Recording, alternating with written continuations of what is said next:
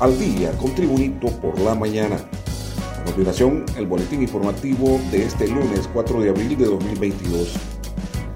Todavía faltan varias firmas de los 15 magistrados que integraron el Pleno de la Corte Suprema de Justicia para ratificar la extradición del expresidente Juan Orlando Hernández, acción que impide que se autorice la entrega al gobierno de Estados Unidos.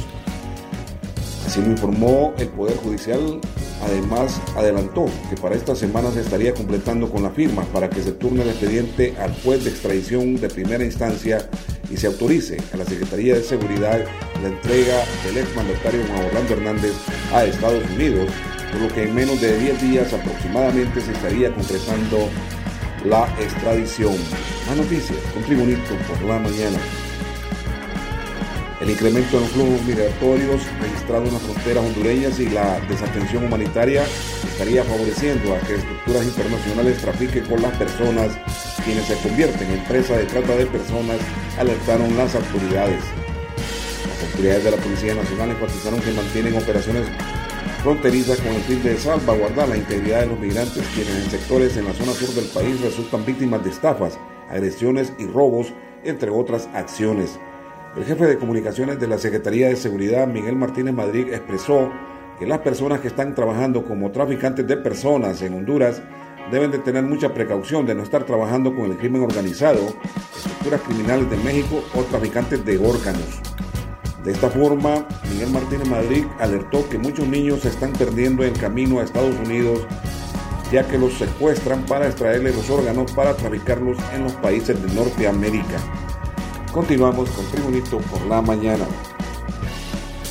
La mesa intersectorial planteó continuar con el teletrabajo como ha ocurrido desde el inicio de la pandemia de la COVID-19, ahora orientado al ahorro de combustibles, adelantó la directora de la Asociación Hondureña de Distribuidores de Productos del Petróleo, ADIPE, Saraí Silva. Integrantes de la mesa de trabajo intersectorial se han reunido en dos ocasiones para lograr acuerdos en cuanto a medidas de ahorro de combustible ante la tendencia alcista internacional en la elevada cotización de los derivados del petróleo. Ya existe el diseño, pero es el gobierno que tendrá que anunciarlo porque tiene que consensuarlo o más bien trasladarlo al gabinete económico y a la presidenta Xiomara Castro expresó Saraí Silva sobre la medida de recomendar que se continúe con el teletrabajo debido a la pandemia de la COVID-19. Más noticias en Tribunito por la mañana. Ante el incremento de las compras en línea y el surgimiento de los comercios virtuales, las estafas y los delitos cibernéticos aumentaron considerablemente, por lo que representantes de los consumidores llaman a crear el acceso a los mecanismos para beneficiar a los usuarios debido a la constante agresión a los mismos consumidores. Entre algunos de los delitos que se denuncian con mayor frecuencia destacan las llamadas anónimas de supuestos representantes de agencias bancarias, de tiendas electrónicas y de otras instituciones con el fin de actualizar datos para luego solicitar transferencias monetarias y llevar a cabo las estafas. Continuamos con Tribunito por la mañana. Las estadísticas del Registro Nacional de las Personas revelan que solo en los meses de enero y febrero de este año se registraron 29.334 nacimientos de nuevos hondureños. De ese total de nuevos hondureños, 14.507 son niñas y 14.828 niños varones.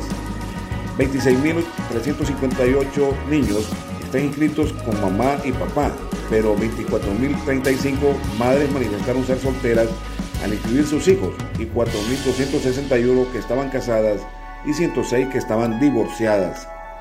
Más noticias en Tribunito por la mañana. La presidenta del Banco Central de Honduras, Rebeca Santos, se bajó el sueldo a la mitad, atendiendo las instrucciones de la presidencia que ha pedido un recorte de gasto para enfrentar la precariedad de las finanzas públicas, reveló una fuente oficial. Ella ha dado la instrucción como presidenta del banco de que le reduzcan 50% de su salario, expresó el ministro de la presidencia Rodolfo Pastor de María y Campos. El anterior presidente del Banco Central de Honduras, Wilfredo Cerrato, ganaba alrededor de 269 mil empiras mensuales, menos las deducciones de ley.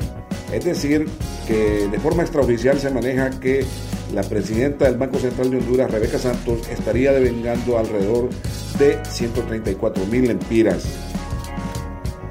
Más noticias con Tribunito por la mañana.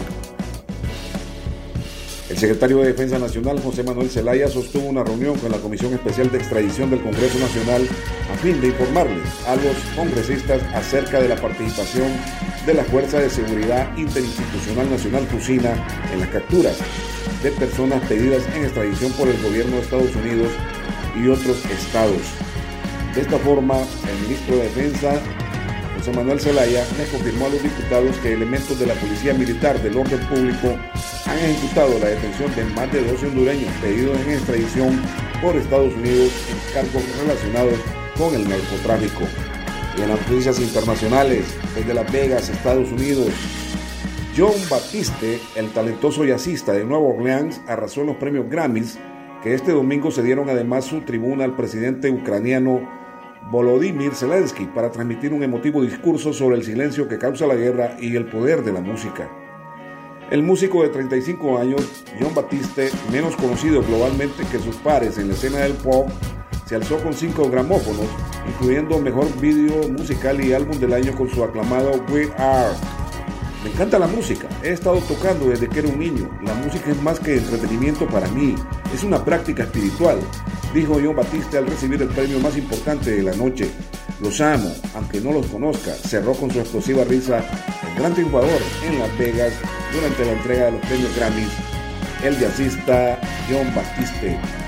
Y en los deportes, selección de Honduras no tendrá mucho tiempo para asimilar el fracaso que significó terminar en el último lugar del octogonal eliminatorio al Mundial de Qatar 2022 sin poder celebrar un solo triunfo, ya que en dos meses tendrá que disputar la primera fecha de la Liga de Naciones de CONCACAF 2022-2023, la cual será clasificatoria a la Copa de Oro 2023. El sorteo para la Liga de Naciones de CONCACAF se realizará este lunes en la ciudad de Miami, Florida, Estados Unidos, a las 5 de la tarde hora hondureña y del que participarán las selecciones de 41 equipos del área de la Confederación Norte, Centroamérica y el Caribe de fútbol CONCACAF. Y este ha sido el boletín de noticias de Tribunito por la mañana de este lunes 4 de abril de 2022. Tribunito por la mañana te invito a estar atento a su próximo boletín informativo.